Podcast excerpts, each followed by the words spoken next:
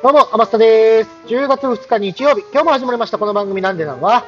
お笑い芸人様に笑いを交えて話せるようになることを目標に、えー、皆様からお題をいただき、それについて日々奮闘しながら話すトーク番組です。話してるのはですね、えー、浅草のハンバーグステーキとカレーのお店、ワズンで働いてる天下です。まあ、そんなわけでですね、今日も、えー、お題をいただきまして、飴ということでいただいてるんですけれども、まあ、この飴がね、ひらがな2文字なんで、どうすっかななんて思ったんですけども、とりあえず天気の飴かなということで、今お話しさせていただきます。えー、まあ、天気の飴っていうとね、先日、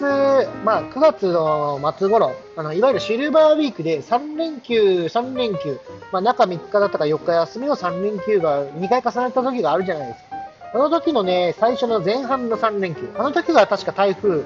まあ、すごい、なんだろう、被害があったじゃないですか。まあ、東京に、東京はね、そんなに被害はなかったんですけれども、地域によってはね、いきなりなんかその被害がすごい被害で大変だっていうところも聞いてますんで、ああ、やっぱすごいんだな、自然のエリコはなんて思ってはいたんですけれども、そんな中で、普段生活してる中で、雨が怖いな、まあ雨というか、僕の場合はやっぱり風、雨よりは風の方が怖いんですけれども、そうですね、まあ、雨に行くと、あの要は濡れるんで、僕なんかはバイク乗りですんで、濡れたマンホールとか、濡れた白線、まあ、あのいわゆる白線っていうと、まあ、いろんなのがありますけど、交差点の白線とかいっぱいあるじゃないですか。ああいうところでね、変にブレーキでも踏もうもんならずっと行くんでね、すごい怖いんです、あれ。これね、油断してる人ほどハマりますんで、ぜひこれをお聞きの方はね、油断せず、ああいう時になったら、ああいう時になったらっていうか、まあ、白いの、白いものの上では、もしくはマンホールの上ではいきなりブレーキをかけないようにしていただければな、なんて思っております。あと、まあ、風で言うと、これ以前話したかと思うんですが、あの、例えば海の上の風っていうのが一番厄介だなっていうのを僕、ひしひしと感じました。これはね、まあ、海の上の風ってどういうことってなると思うんですけれども、いわゆるね、えー、海ホタルって皆さん分かります？あのいわゆる千葉と,、えーと、神奈川と千葉をつないでるのかな、確か、えーと。ちょっとごめんなさい、東京と千葉だったからふ、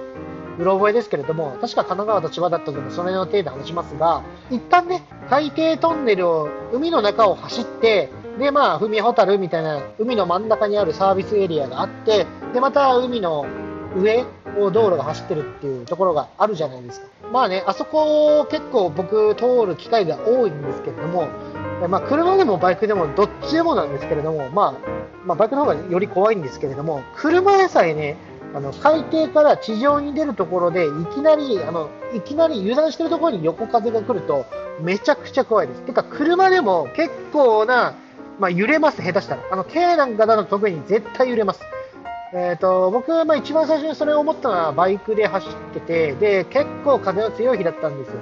で海底トンネルを抜けてで海地上に出ましたで海の上に出ましたっていう時にいきなり風横風流されたんですよ。うわーって思って、あれはね、まあ、油断してた僕が悪いんですけれども、本当に事故るかと思いました。なんならね、目の前は軽自動車か、軽自動車を走が走ってたんですけれども、軽自動車ですら揺れるんですよ。僕が見えても分かるぐらい揺れるんですよ。怖っと思って。で、多分その軽自動車の運転してる方も、やっぱり恐怖を感じたでしょう、結局、ゆるゆる、ゆるゆる、まあ、ゆっくり走り始めまして、僕も当然ゆっくり始めます。だって、その走ってる途中ですら、やっぱり風が強いんですよ。なんでかっていうと、遮るものがないから、その結構な強風なんですよ。うわ、これはダメだわ、なんて思いながらも、まあ、油断せず、油断せずっていうか、まあ、最初油断してたんですけど、最終的にはもうビビりながら、うん、なんとか渡ったかななんていう記憶がありますね。で、後から、まあ、それ確かツーリングかな。社会人だった時の、社会人だった時のっていうか、あの、会社勤めだった時の人たちと一緒にツーリングを行くっていうんで、千葉の、えっ、ー、と、房総半島かな、確か。房総半島走りますよ、みたいなツーリングで、待ち合わせ場所が、まあ、ちょっとどこか忘れましたからもうとりあえず千葉の、まあ、木更津周辺だったんです。で、結局渡っていく人が多かったんですね。あの、例えば、えっ、ー、と、どこ神奈川に住んでる方も来てたんで、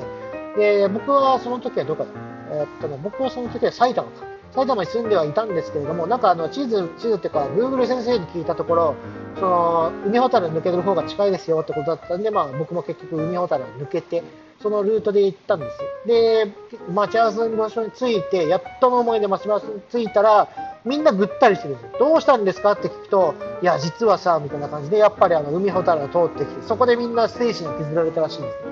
うんまあ、僕もその一人なんですけど、あれはね、もう結構しんどかったですね、当時。